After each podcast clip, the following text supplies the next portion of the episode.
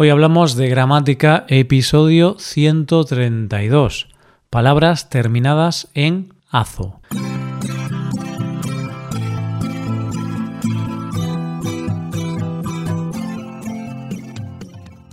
Bienvenidos a Hoy Hablamos de Gramática, el podcast para aprender gramática del español cada semana.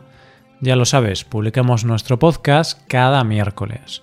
Recuerda que en nuestra web puedes ver una hoja de trabajo con la transcripción de este audio y con ejercicios con soluciones para practicar lo que vamos a ver hoy.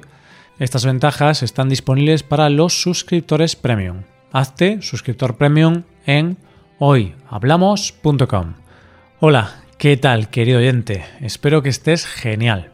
El día de hoy vamos a tratar un poco en profundidad algo que vimos la semana pasada, hablo del sufijo azo. Este es un sufijo bastante usado en español y conocerlo nos puede ayudar a entender mejor las palabras que lo usan. Vamos a estudiarlo.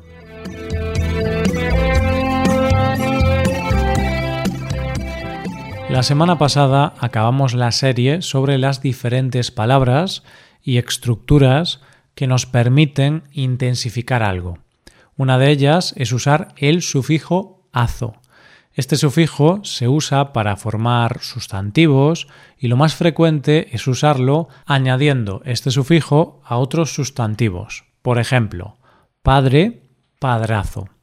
Cuando usamos el sufijo azo intensificamos, pero esa intensidad que aportamos a nuestra frase puede tener distintos significados pues puede ser aumentativo, ponderativo, etc. Hoy veremos estos distintos significados.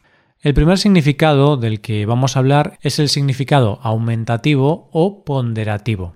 Aumentativo significa que aumenta o intensifica el mismo significado que tiene una palabra. Puede ser un aumento de tamaño o un aumento de la calidad. Ponderativo significa que sirve para exagerar o elogiar. Por ejemplo, imagínate que tienes un perro, pero no es un perro pequeño. No, es un perro muy grande. Pues podrías decir que tienes un perrazo, porque es enorme. Este sería el uso aumentativo del sufijo azo. Otro ejemplo. Lucas tiene un cochazo. ¿Qué entiendes con este ejemplo? Quizá puedas pensar que Lucas tiene un coche muy grande. Pues en este caso no es eso es parecido pero no hablamos de aumento de tamaño. En este caso, exageramos o intensificamos la calidad de ese coche. Si Lucas tiene un cochazo, significa que tiene un coche muy bueno.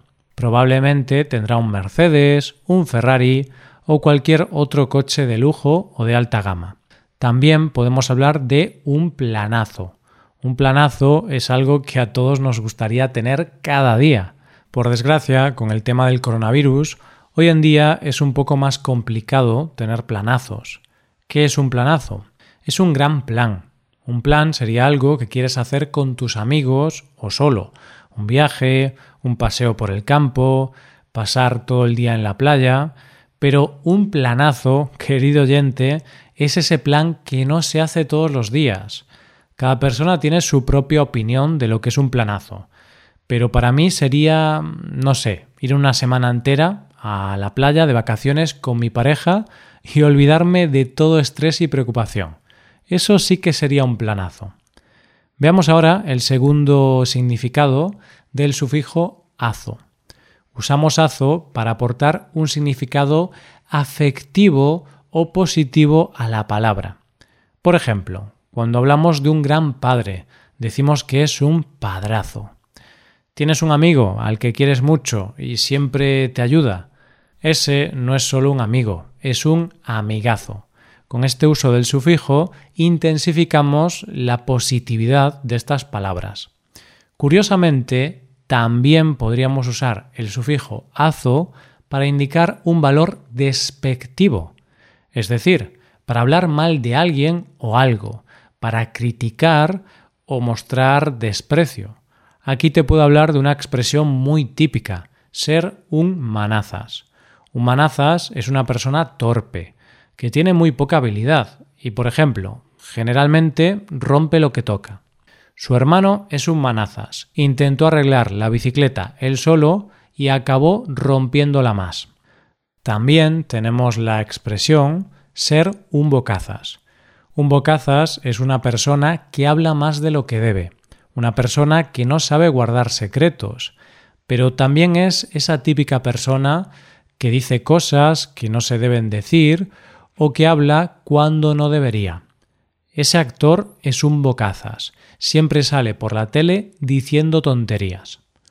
Llegamos al último uso de este sufijo. Usamos palabras terminadas en azo para hablar de golpes. Este es un uso muy extendido. ¿Qué hace una persona cuando está muy enfadada y sale de una habitación? Generalmente da un fuerte golpe al cerrar la puerta, ¿verdad? Pues en este caso usaríamos la palabra portazo para designar ese golpe. Hay muchas palabras que indican golpes. Puñetazo, manotazo. Lo interesante es que también hay palabras que designan un golpe metafórico. Es decir, no es un golpe físico, sino un golpe figurado o psicológico. La palabra sablazo la usamos cuando alguien nos quita nuestro dinero sin intención de devolverlo. Entonces hacen un golpe metafórico a nuestra economía personal. Se usa para hablar de impuestos o para hablar de un precio excesivo que nos cobraron en un sitio. Ayer fui al nuevo restaurante de la zona pija de la ciudad y me metieron un sablazo. Otra palabra interesante relacionada con los golpes figurados es mazazo. Me llevé un mazazo al saber que el concierto de Juanes se había cancelado. Cuando te llevas un mazazo, te llevas un gran golpe psicológico, te llevas una gran desilusión. Con este sentido de golpe metafórico, también se usa en muchas palabras que hablan de momentos históricos importantes, en los que ocurrió algún evento que perturbó la tranquilidad. Tenemos la palabra pucherazo, que se usa cuando unas elecciones son fraudulentas y no han sido democráticas. Trump dice que hubo pucherazo en las elecciones. También se conoce como Bogotazo a un momento histórico en el que ocurrieron muchos disturbios y muertes en la ciudad de Bogotá, en Colombia. Por otro lado, usamos la palabra Pinochetazo para referirnos al golpe militar dado por Pinochet en Argentina. Y como estas, hay muchas más palabras. En la actualidad se usa bastante este sufijo para criticar diversas actuaciones. Por ejemplo, cuando el gobierno aprueba un decreto de ley que no está bien visto por la opinión pública, se habla de decretazo, para darle un sentido de que es algo impuesto a la sociedad y que es negativo. Entonces, oyente, cuando veas una palabra que termina en azo, ten en cuenta estos significados pues dependiendo del contexto, la palabra tendrá uno de los significados que hemos visto hoy. Perfecto, pues hasta aquí llega el episodio de hoy. La semana que viene veremos más cosas relacionadas con la gramática. Si te ha gustado, deja un comentario y si tienes alguna duda, coméntame tus dudas gramaticales. Ahora te recomiendo ir a nuestra web, revisar la transcripción del audio y practicar con los ejercicios con soluciones. Para acceder a ese contenido tienes que ser suscriptor premium.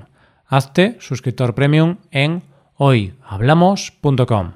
Esto es todo por hoy. Nos vemos la próxima semana con más gramática. Adiós.